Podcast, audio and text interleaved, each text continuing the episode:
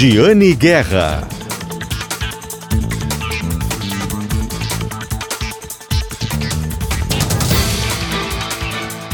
Olá, bom dia. Está começando o programa Acerto de Contas, o programa de economia da Rádio Gaúcha. Na pauta de hoje, vamos falar sobre o transporte mais limpo e mais barato. O que pode destravar as hidrovias, o transporte aquaviário, as chamadas estradas de água. Vamos falar também sobre uma recuperação judicial emblemática no Rio Grande do Sul, do Grupo Metodista Educação Metodista, com 11 mil credores. Foi homologada pela Justiça o plano de recuperação judicial e agora vai avançar na venda de ativos, inclusive parte do imóvel do IPA, ali na rua Casemiro de Abreu, aqui em Porto Alegre. Também no programa Acerto de Contas, direto dos Estados Unidos, Daniel Jussani fala sobre uma gigante do agronegócio que se prepara para o futuro das fazendas. Quais são os desafios para a tecnologia chegar ao Brasil? Tudo isso e muito mais hoje no programa Acerto de Contas, programa de economia da Rádio Gaúcha, que tem o patrocínio de Shopping Total. No Shopping Total tem prêmio todo dia, total toda hora. Participe da promoção Shopping Total. Vá fazer suas compras de Natal no Shopping Total. Os lojistas estão lhe esperando, preparados, com promoções, com estoques recheados para o Natal deste ano. Patrocínio também de Cindy Lojas Porto Alegre, Sindicato dos Lojistas de Porto Alegre, a melhor solução para o teu negócio. Confira a pesquisa de Natal do Cindy Lojas Porto Alegre em gzh.com.br barra Giane Guerra. No levantamento, mais de 55% dos entrevistados disseram que o preço é o principal critério na hora de escolher o presente para o Natal deste ano. E Natal também, no nosso outro patrocinador, na Lojas Lebes, Natalzão Lebes. Felicidade é sonhar, encontre aqui o melhor presente. E para fechar, pensou Energia Solar, referência de mercado, 1.300 clientes satisfeitos. Ecosul Energia Solar, nosso patrocinador aqui do programa Acerto de Contas. Está terminando o prazo, hein? Corra e vá fazer o seu equipamento, instalar seu sistema de geração geração de energia solar com a Ecosul Energia Solar.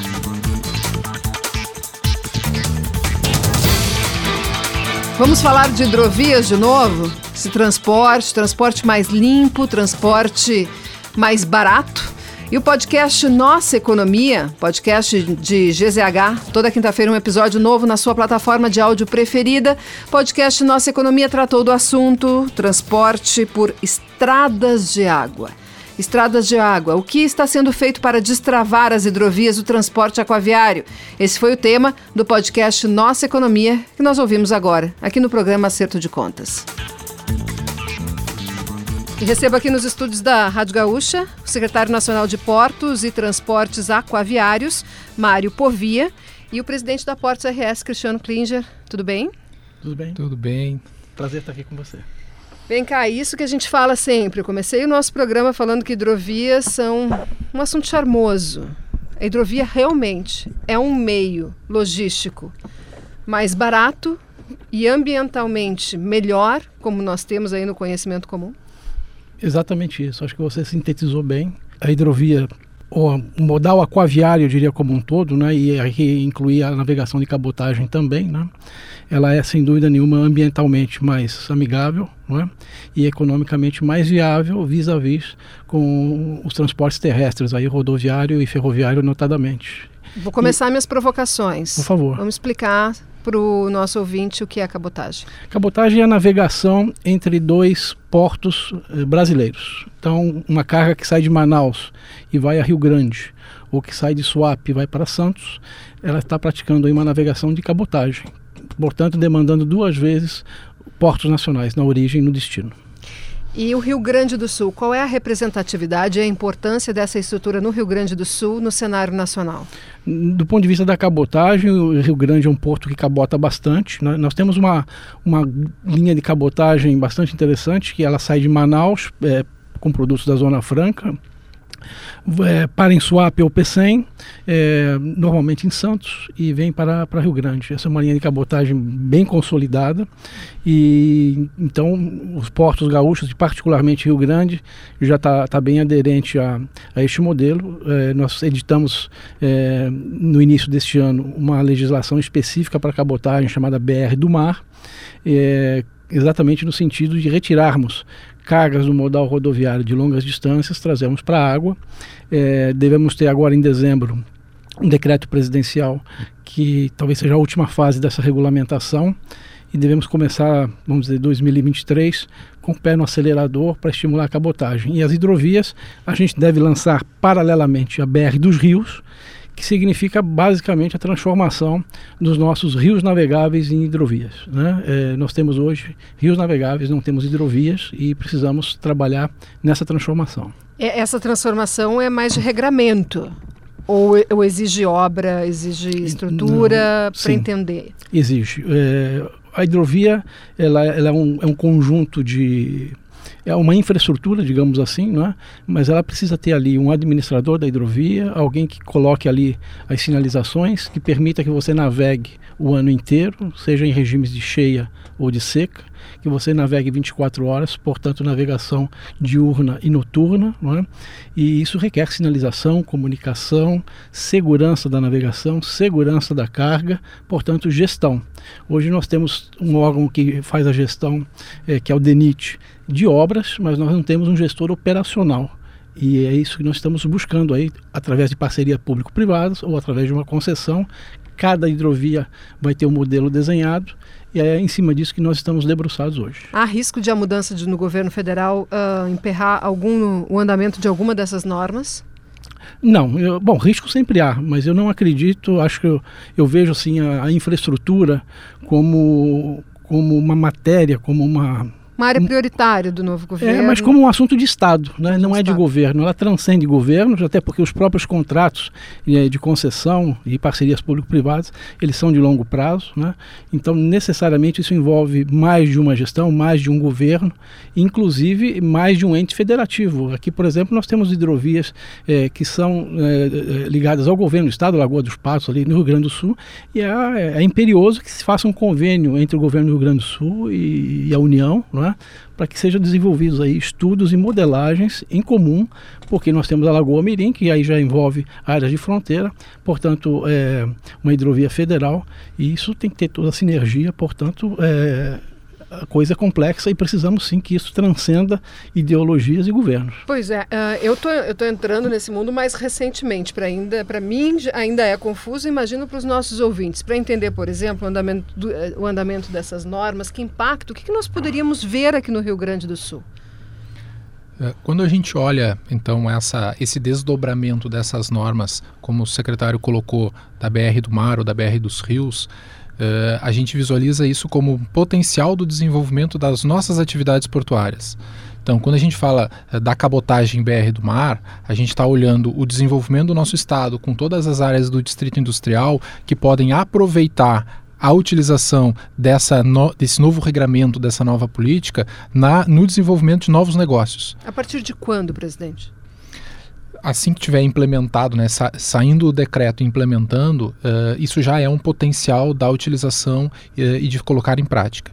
Nós estamos discutindo uh, aqui dentro do Estado a, o, o, fomento aos distritos, distritos, industriais relacionados à água. Então a gente tem o Distrito Industrial de Rio Grande, o Distrito Industrial do Polo da Química, que vão se aproveitar dessa, desse novo regramento para atrair novas empresas para esses distritos industriais. Tá, e o que, que vai ser feito? Saindo desse regramento, o que, que vai ser feito? Daí teria que começar a fazer obra, para sinalização, por exemplo. Isso. Uh, e aí, onde é que nós teremos obras? Quem é que vai fazer? Já começa de imediato? Tem que fazer algum tipo de licitação? Uh, são, a gente tem duas, dois olhares aqui, tá? Uh, o primeiro, a gente tem as hidrovias que fazem, dentro, olhando aqui para dentro do estado, que fazem a interligação entre os nossos portos públicos, ou seja, Rio Grande, Pelotas e Porto Alegre, e os terminais privados que tem já hoje dentro da nossa hidrovia. Essa, nós, nós Portos RS, estamos já no processo de fazer a construção termo de referência para fazer batimetria. Uh, a, agora, há poucos dias, né, numa reunião junto com o governador do estado, uh, ele autorizou todo o procedimento com transferência de recurso do estado para efetivação uh, de forma imediata da dragagem tá, desses essa é a principais dragagem para manutenção das hidrovias, que nós, inclusive, tratamos Exatamente. com o Vila Mantelli da Hidrovias RS. Exatamente, exatamente. Ah. E ela depende dessas regras ou é uma outra coisa? Não, isso a gente já está fazendo independente das regras. Uh, como o secretário colocou, tem outras hidrovias que precisam ser fomentadas e aí a questão do convênio uh, entre governo federal e governo do estado para que a gente possa olhar para essas hidrovias. Quando a gente fala, por exemplo, do projeto da hidrovia binacional, que é Brasil-Uruguai, olhando a Lagoa Mirim, essa é uma hidrovia que a gente precisa tratar, precisa fazer convênio e fechar o estudo para a viabilidade dessa hidrovia. Hoje, ela é uma via navegável. Ela não tem uh, hoje toda a estrutura de ah, não, não existe um, uh, um calado definido, homologado, uh, monitorado para que se possa ter uma navegação comercial nela. Então isso sim depende desse regramento, desse convênio, para a gente passar a olhar nesse sentido.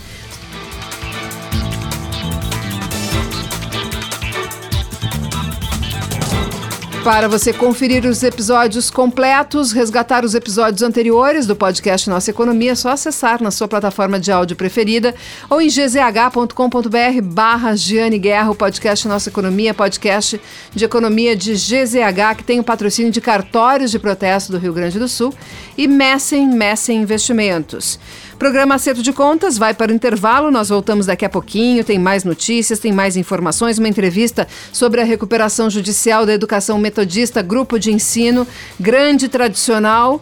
É uma recuperação judicial que corre no judiciário aqui do Rio Grande do Sul. Temos também notícias do agronegócio lá dos Estados Unidos, onde está Daniel Jussani, trazendo informações sobre esse setor bem importante, tecnologia para o agro. Esse vai ser o tema da participação do Daniel Jussani aqui no programa Acerto de Contas, que tem o patrocínio de Shopping Total, Cindy Lojas Porto Alegre, Lojas Lebes, Natalzão na Lebes e Ecosul Energia Solar. Ecosul Energia Solar.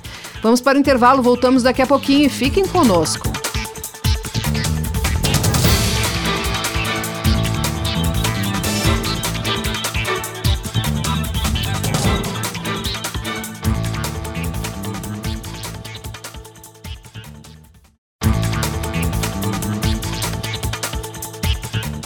Voltamos aqui do intervalo com o programa Acerto de Contas. Muito obrigada pela audiência de vocês. Não canso de agradecer todos os domingos, bem cedinho aqui na Rádio Gaúcha. Obrigada pela audiência no nosso programa de economia, que tem o apoio do Shopping Total, Cindy Lojas Porto Alegre, Lojas Lebes e Ecosul Energia Solar. Vamos falar agora sobre a recuperação judicial da educação metodista, um grupo de ensino muito conhecido, bem tradicional, importante, relevante aqui para o país, para o setor de educação no país e principalmente aqui no Rio Grande do Sul. E por isso que nós vamos uh, entrevistar o, o administrador judicial do processo. Vamos ouvir a entrevista com o advogado João Medeiros.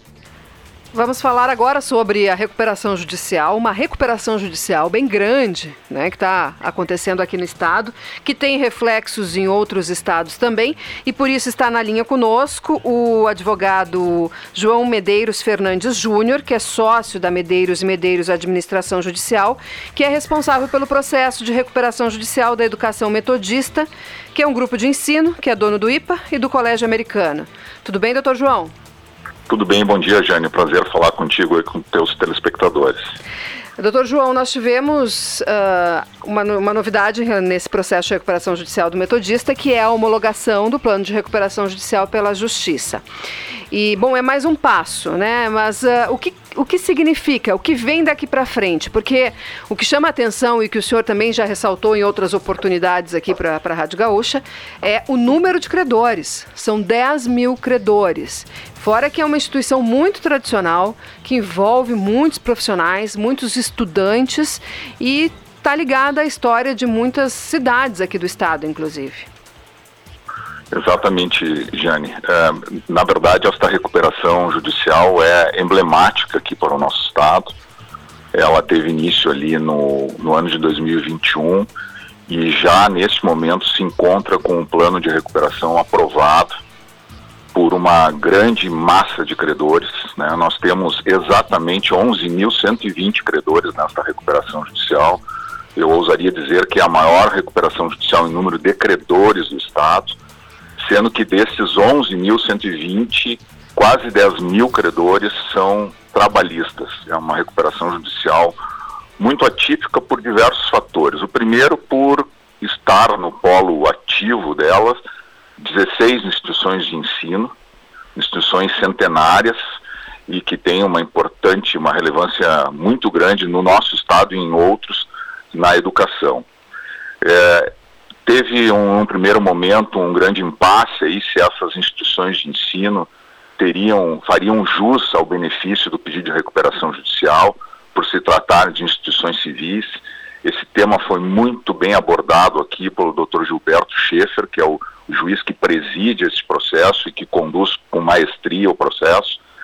E nós uh, estamos agora então com o plano aprovado ele está calcado basicamente em dívidas com credores trabalhistas, professores, ex-professores, funcionários e ex-funcionários. Teve uma, uma aprovação maciça, praticamente, na Assembleia de Credores por estes eh, trabalhadores, né, mais de 96% dos credores da classe 1 votaram favoravelmente. Em relação a esses credores, o plano está calcado basicamente na venda, na alienação, no desinvestimento dos ativos não operacionais das instituições de ensino e desses credores, aí também um caso quase que inédito, será praticamente 100% do valor do crédito de cada um.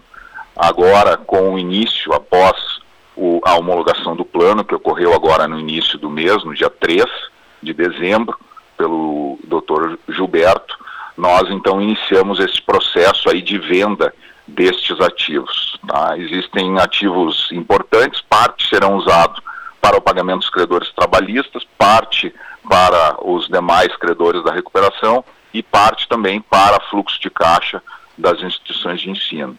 Pois é, os credores principal... trabalhistas eles têm preferência de pagamento, né? E são 10 mil. Tem, se eu entendi bem, tem a previsão de pagar a totalidade desses créditos para os trabalhistas? Exato. O, o, que será feito agora será feito a alienação destes ativos, especialmente aqueles, como eu disse, não operacionais, para não prejudicar as atividades. E à medida em que forem sendo feitas essas alienações, essas vendas, este valor já será automaticamente repassado aos credores trabalhistas proporcionalmente ao valor de cada crédito. O, a próxima venda que nós teremos aí, é um ativo bem importante, inclusive bem conhecido na nossa cidade, é o imóvel chamado imóvel do IPA, né, onde nós temos ali em cima na, na Casimiro de Abreu, em que é, em breve, né, nós estimamos aí que mais ou menos dentro de um mês, mais ou menos, será iniciado o procedimento de alienação da parte não operacional, né? são 46.600 metros quadrados, aquela parte ali onde está o colégio se mantém, onde é, é inclusive de preservação o prédio, né? isso se mantém, e na outra parte, uma espécie de um L que nós temos ali, será então alienado provavelmente para um, um futuro empreendimento. E tem já uma previsão de, de valor? Quanto, quanto vai ser pedido? É, vai ser por meio de leilão? É, será por leilão. Há, neste caso específico, aí um, um, um stalking horse, né? já um, um cavalo lançador, digamos assim. Isso vem da legislação norte-americana, esse procedimento, onde se inicia com uma proposta. Então, ao invés de, é comum nos leilões, né, o valor dos imóveis baixarem e mas através desse procedimento que está sendo adotado, ele a tendência é de aumento, né? Então, se nós tivermos, já temos um lance inicial, é, ele está basicamente nesse caso específico ele está é, calcado num valor inicial e depois num VGV, um percentual sobre o VGV do eventual empreendimento que seria construído. Tá? Qual é o valor? Da, já temos isso? É, o valor é mais ou menos, eu não tenho exatamente essa informação aqui, mas é mais ou menos 90 milhões o valor de avaliação. Sim. E, e bom, qual é, qual é hoje o total do endividamento que vocês já conseguiram estimado da recuperação judicial? É, o que nós temos hoje habilitado de créditos sujeitos à recuperação são 576 milhões, mais ou menos, sendo que quase 400 milhões se refere às dívidas trabalhistas. E, e, esses bens que vão ser vendidos, esses ativos que, né, que não operacionais que vão ser vendidos e eventuais outros, eles atingem quanto na estimativa de vocês, doutor João? É, pela estimativa, pelas avaliações que nós temos já nos autos, ele será uh, praticamente cobrirá o plano de recuperação judicial da forma em que proposto. Claro que na classe 1, como eu te referi, dos trabalhistas não há deságio, mas nas demais classes uh, há um certo deságio, trazendo a dívida para um valor menor e estes imóveis serão necessários para, serão uh, suficientes, perdão, para o adimplemento desses credores. Ah, e uma outra questão que é muito importante, né, doutor João? Sei que o senhor, como administrador judicial, eventualmente alguma questão não, não é da sua seara, mas vou lhe perguntar pelo seguinte: porque a recuperação judicial é um mecanismo que a legislação brasileira oferece para as empresas e né, para as instituições para que elas possam se recuperar e voltar a operar, né? E evitar a falência, evitar a quebra de um negócio né, que elas continuem movimentando a economia, continuem cumprindo seu papel social e econômico, né? E neste caso do metodista envolve toda uma questão afetiva, envolve estudantes, envolve muitos funcionários. Qual é a perspectiva de retomada adequada da operação da instituição? Olha, o, a metodista, né, o Instituto Metodista, o Grupo Metodista como um todo, mantém praticamente toda a sua operação. Para teres uma ideia, Jane, do início, ali ao início do processo de recuperação judicial, eles tinham 20 mil alunos, mais ou menos, né, pessoas matriculadas, e 2.850 funcionários. Hoje houve efetivamente uma redução, porque há um cenário sempre, a recuperação judicial, especialmente nesse período entre o deferimento do processamento que ocorreu ali em, em abril de 2021 até agora, né, já se passou um bom tempo, aí praticamente um ano e meio. Então, nesse período há sempre um cenário de incerteza, então eles perderam um pouco de alunos, poucos alunos, hoje na faixa aí de 13 mil alunos, mas mantiveram, praticamente tiveram uma redução muito pequena do número de colaboradores, né, hoje aí na faixa de 2.000 e, perdão, 2.280 uh, funcionários, né? Estou falando aí funcionários administrativos e, e discentes também, professores, né? Então, para quem tinha 2.800 no início, agora com 2.300, arredondando números, houve uma redução de menos de 20%. Então, eles se mantêm, obviamente que uh, a própria recuperação deles, ela foi necessária porque havia um, um, um grande tiroteio, digamos assim, das, dos processos trabalhistas, né, impedindo ali o, gerenciamento do caixa, a alienação de eventuais ativos, né. Então só a recuperação judicial é que trouxe, no caso, esta blindagem, esta possível reestruturação com os credores, em especial aqui no caso com os trabalhistas. Tá? E aqui chama a atenção, a, a Recuperanda foi extremamente hábil e, e, e, e conciliadora, e a administração judicial e o juízo também tiveram uma posição muito importante ao longo desse período foram apresentados seis modificações ao plano de recuperação judicial, ou seja, houve um diálogo dos, da, das devedoras com os seus credores, permitindo aí neste caso a aprovação do plano uh, com a sentença agora de homologação do Dr. Gilberto no, no último dia 3. Bom, e uh, a gente fala, né, de esses, esses créditos, esses débitos, esse endividamento todo é antes do pedido de recuperação judicial. Uh, mas depois do pedido da autorização para recuperação judicial, né, uh, como é que ficou a operação? Os pagamentos estão em dia? Uh, o caixa está em condições adequadas para que se mantenha a operação e se venha a levantar, a sair da recuperação judicial em um prazo que talvez já esteja em mente também? É, eles se mantêm, tá?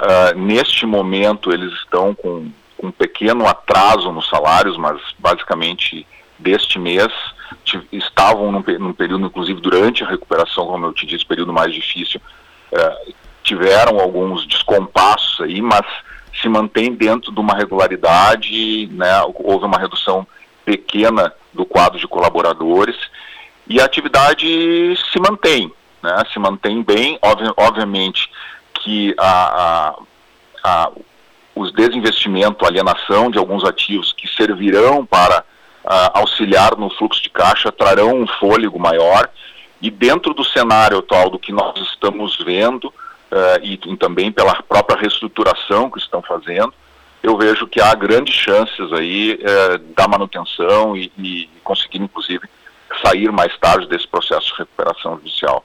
Há ativos e há também credores que estão uh, interessados né, e deram seu voto de confiança para que essa recuperação judicial seguisse. Tá certo, então. Muito obrigada pela entrevista, doutor João. E seguimos acompanhando Obrigado, aí para ver o, o, andamento, né? Essa recuperação judicial envolve. Quando noticiei ela, inclusive, o pedido de recuperação judicial do metodista, por isso que eu enfatizei em, em dois momentos na entrevista, eu recebi muitas manifestações que mostravam assim uma ligação afetiva, emocional muito forte com a instituição. Né? Então, Exato. a gente torce, já torce né, para que as empresas consigam adequadamente sair do processo de recuperação judicial, que tenham usado esse mecanismo na hora correta e da forma correta. Né, para evitar a quebra do negócio e mais ainda quando tem toda essa ligação com a comunidade. Exato. Esse é o grande espírito da lei, né, Jane? Permitir com que uma, uma empresa ou uma instituição de ensino, como é o caso da Metodista, com a sua centenária, por exemplo, que cumpra a sua função social e consiga é, circular bem dentro da nossa sociedade. Pois é, e e eu tenho percebido, aí, eu, não falando só do caso metodista, mas a sua percepção no geral, tenho percebido que tem diminuído o preconceito das empresas em relação à recuperação judicial, né? Porque antigamente elas tinham esse receio, ainda tem, né, claro, mas assim, era mais forte esse receio de pedir recuperação judicial, de falar que está cogitando recuperação judicial, porque era como se fosse sinônimo de falência e não é, né? Não é para ser. Não é, é, na verdade ele acaba sendo sinônimo de falência quando isto é utilizado, este remédio é utilizado tardiamente. Né? Então, aqueles empresários que têm essa resistência muito grande são aqueles que acabam indo para a recuperação judicial no momento tardio, onde já há falta de crédito, onde já há dificuldade de caixa, muitas vezes onde se está já num default de caixa, né, não consegue mais comprar produtos, não consegue mais produzir, não tem e, e isso acaba gerando um descompasso na atividade. Então é importante que se esteja sempre analisando de uma maneira muito muito prudente, muito sábia no, em utilizar ferramentas jurídicas que possam efetivamente manter negócios que são uh, fundamentais, que geram emprego, que geram renda, que geram tem uma, um apelo na sociedade muito importante. Então é, é bem importante esta consciência do empresariado de que existem ferramentas legais, jurídicas, que são plenamente viáveis. Tá certo. Muito obrigada, doutor João. Bom final obrigado, de semana. Um bom dia, bom falar contigo. Obrigado. Agora vamos aos Estados Unidos. Vamos ouvir de Daniel Jussani um relato de tudo que ele encontrou por lá na última semana. Fez uma viagem e ah, fez uma viagem a convite de uma gigante do agronegócio que fala como está se preparando para as fazendas do futuro e como é que essa tecnologia pode chegar aqui no Brasil? Né? Aqui é o Brasil, o agronegócio, que é um setor importantíssimo, motor de outros setores da economia. Daniel Jussani, conta pra gente os detalhes. Bom dia, Jane. Bom dia, ouvintes do Acerto de Contas. Pois é, hoje eu vou fazer a minha entrada aqui de um lugar um pouco diferente, tá? Eu tô no meio do deserto, mais precisamente em Phoenix, no Arizona, nos Estados Unidos. É uma região muito árida, né, Jane? Próximo aqui do Texas, da Califórnia, na, na região onde é conhecido o Velho Oeste norte-americano. Eu vim para cá a convite da CNH Industrial, que é uma das maiores indústrias, né, uma das maiores empresas de maquinário agrícola do mundo, né, maquinário agrícola e de construção. E eles fizeram um dia aqui, um evento especial de dois dias para contar novidades, o que, que eles estão planejando assim para os próximos passos da empresa, os próximos produtos, as próximas tecnologias e é muito interessante. Foi bastante focada no mercado agrícola, que tem muita conexão aí com o Rio Grande do Sul. Né? A CNH Industrial ela é dona de uma marca que é bem bem conhecida no estado, né, que é New Holland, né, de tratores e enfim, de implementos agrícolas. Elas também, ela também é, é dona, né, da Case e eu vim para cá então saber algumas novidades, o que, que essa empresa, essa gigante do setor, está planejando para o futuro, como ela enxerga o futuro das fazendas. E já digo que entre os destaques estão tratores movidos a combustíveis renováveis, tratores movidos a energia elétrica, também máquinas, vários maquinários que andam sozinhos, sem operadores e também investimento forte em precisão na plantação. A gente vai falar sobre esses três tópicos aqui ao longo da minha participação. É, mas eu quero destacar que um, dos motivos pelo qual a empresa aposta bastante nisso é porque é, falou né, o CEO da CNH Industrial, Scott Wine, logo no início do, do evento, que durou mais de 10 horas, foi um evento que teve ali, é, a gente né, vou contar um pouco mais depois, mas a gente teve a fala de vários executivos e depois a gente passou em várias partes da plantação, sabe? Então, o preparo do solo, depois a plantação em si, a aplicação de produtos químicos, a parte da colheita, todas essas etapas a gente passou com demonstrações e todas elas têm novas tecnologias embarcadas, novos processos tecnológicos apresentados pela empresa. E um dos motivos que eles falam é que agora o planeta tem 8 bilhões de pessoas, é muita gente para alimentar, então precisa ter esperteza, precisa usar tecnologia porque a gente está lidando com recursos finitos, limitados.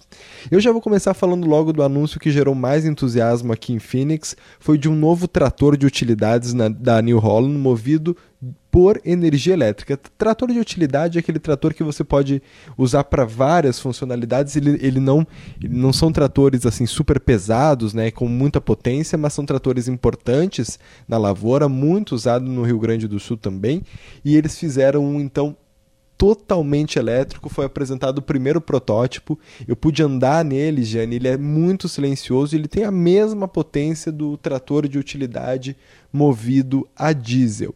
Eu conversei, Jane, com o presidente da marca New Holland Agriculture, né, a marca de, de agricultura da New Holland, o Carlo Lambo. Ele é italiano, mas fala um pouco português. Ele viveu alguns anos em Portugal e fala português. E a gente vai ouvir agora para saber mais detalhes sobre esse trator elétrico e sobre outras funcionalidades da empresa, porque falou muito de autonomia, de, de precisão. Vamos ouvir um pouco. Conta um pouquinho para nós sobre essa novidade que foi uma das que mais chamou atenção aqui no evento hoje. É isso mesmo. Para antes de falar isso, queria, queria frasar o que, é que você diz. O conceito aqui destes dias é conectividade, portanto, plataforma conectada, todas as máquinas conectadas com a fazenda agrícola para a gestão melhor do que a gente fala do fleet, do farm e do que como a gente vai fazer o trabalho. Portanto, fleet, farm e field. A gente falou de automation.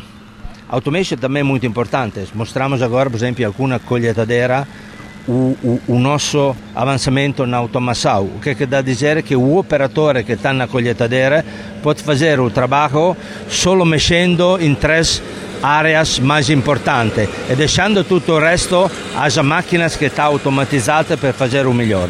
E o último, como você falou, o autônomo. O que é que dá a dizer autônomo? O autônomo pode dizer máquinas conectadas com outra máquina que só em uma máquina está um operador que vai guiando outra. Portanto, eh, o que é que é o, o saving do que é o operador mesmo. Deixa só, desculpa interromper o senhor, só para contar para os nossos ouvintes que acabou de passar aqui uma máquina e não tem nenhum, nenhum operador dentro, né, presidente? Uma máquina de preparação de solo que consegue mapear o solo, ver qual é a necessidade para preparar o solo e ela faz isso sem ter nenhum operador, só porque estava bem no contexto aqui que você falava de automação, de automatividade. É, é, isso mesmo, porque a gente estava muito pertinho, para a máquina virou per tempo. Per Deu barulho aqui. Parou. Agora, afinal, como você falou, é algumas premiere. Aqui temos um, um, dois lançamentos Premier mundial da marca New Holland. Uno, come você já falou, é o T4 EV, portanto Electrical Vehicle, che deve essere un trattore che tem uma autonomia 100% elétrica, portanto non estamos a falar de motor diesel ou de híbrido, estamos a falar de pura eletricidade 100%, um trator que vai ter autonomia mais de 8 horas, portanto dá para fazer o trabalho eh, giornaliero è un trattore di gamma mediana, è un T4 a cerca di 80-90 cavalli, pertanto per una, per una fazenda piccola è perfetto. E l'altro lanciamento fu il T7 a LNG, pertanto a Liquid Natural Gas, que está a é o metano ou biometano em forma líquida. Qual é o vantagem da forma líquida? Que o vantagem da forma líquida você pode ter mais metano no serbatoio, pertanto o hora de trabalho vai ser a cerca de 10 ou 12 horas que dá um dia completo. Pertanto sono duas novidades de sostenibilidade do grupo de CNH, mas com um foco sobre a marca, a marca New Holland.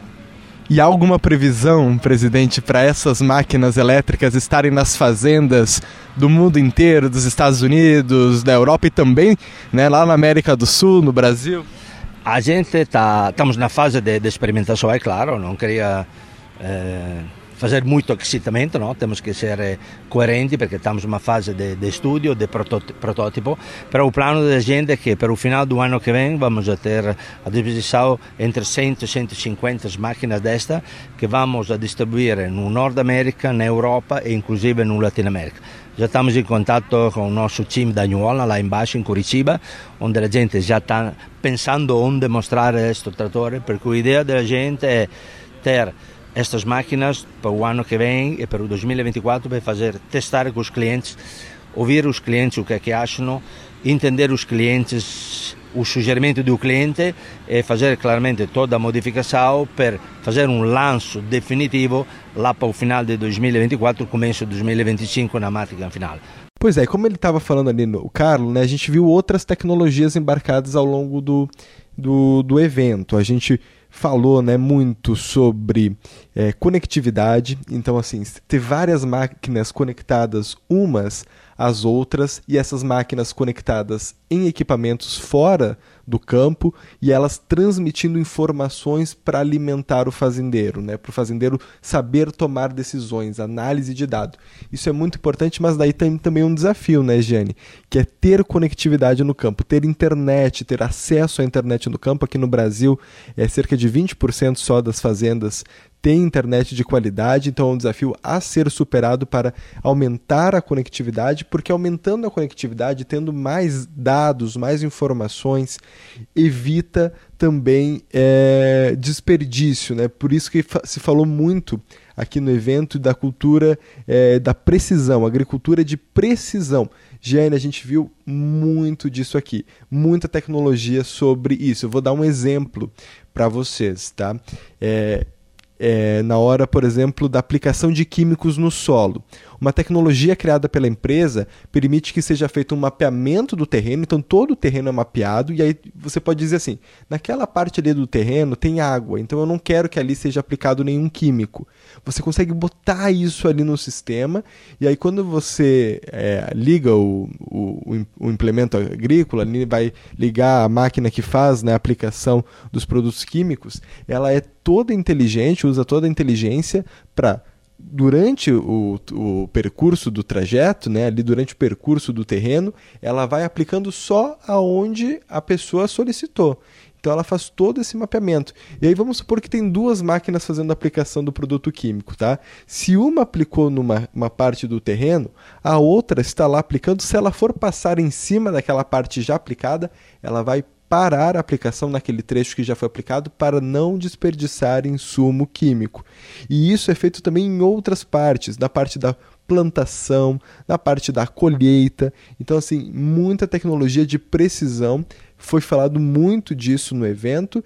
E eu quero fechar aqui também falando sobre uma outra curiosidade que é automação. Se falou muito de automação, de inteligência. Então, a, a New Holland, né, a CNH Industrial, apostando bastante nisso, mostrou vários, vários veículos, vários maquinários que conseguem a fazer a aplicação e fazer o percurso pela plantação sem ter ninguém dirigindo.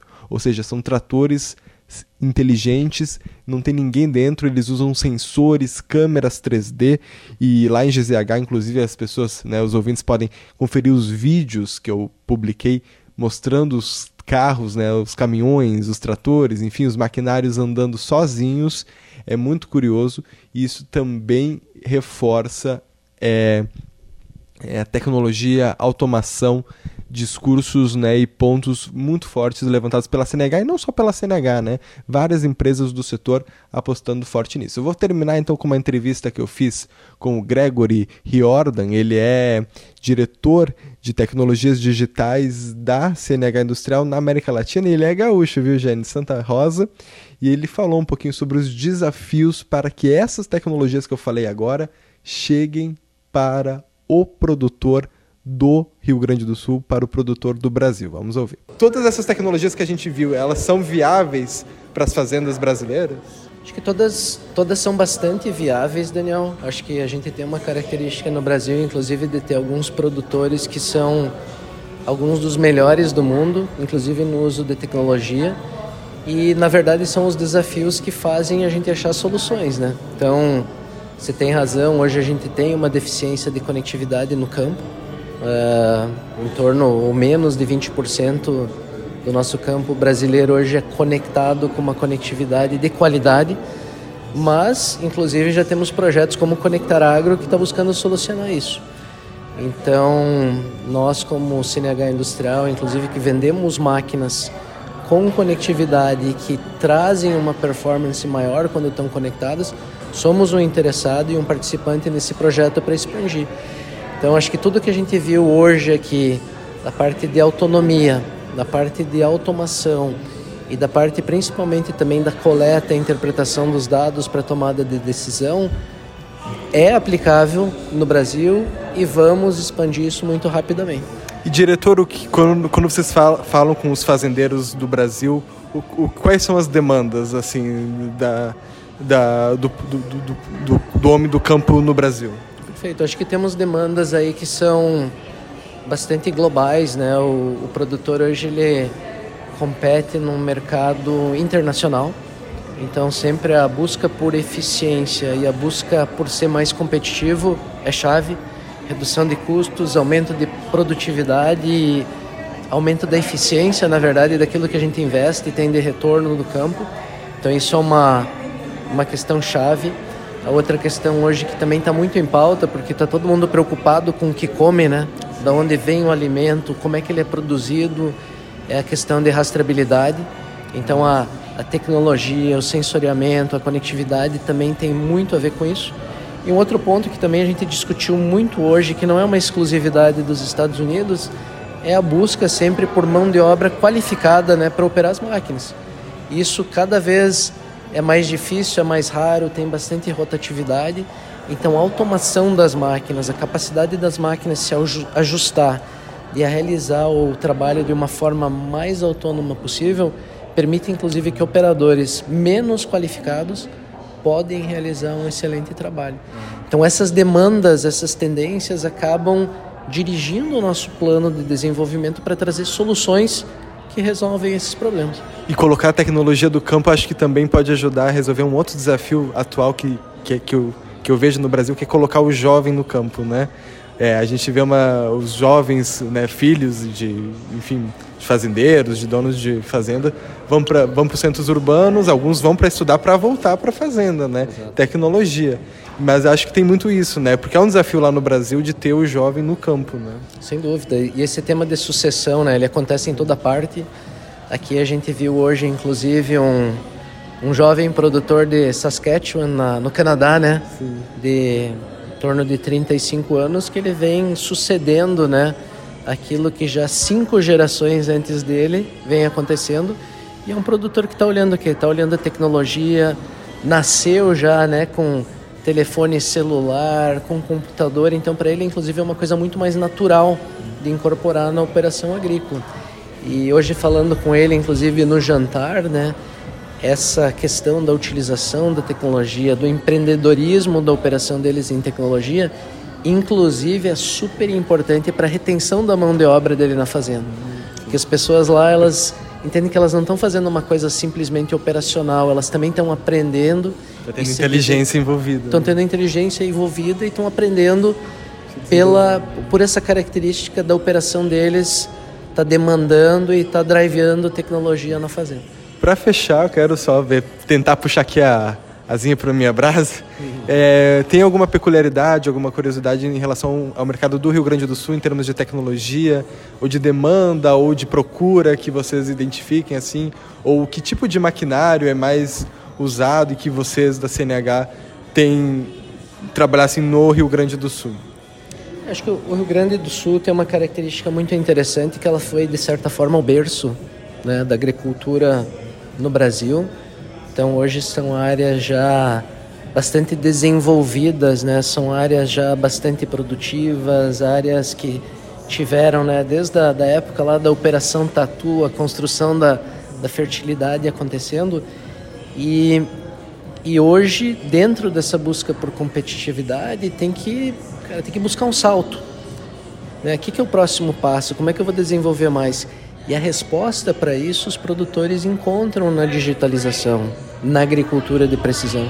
Então, assim, eu diria que o mercado hoje do Rio Grande do Sul, por essas características, ele está extremamente necessitado, muito, está muito pronto para receber essas tecnologias de agricultura de precisão para dar esse próximo salto. O tamanho das áreas, o tipo de máquina usado também favorece isso. Taigiane e mais detalhes, claro, da cobertura aqui do evento lá em gzh.com.br barra Guerra.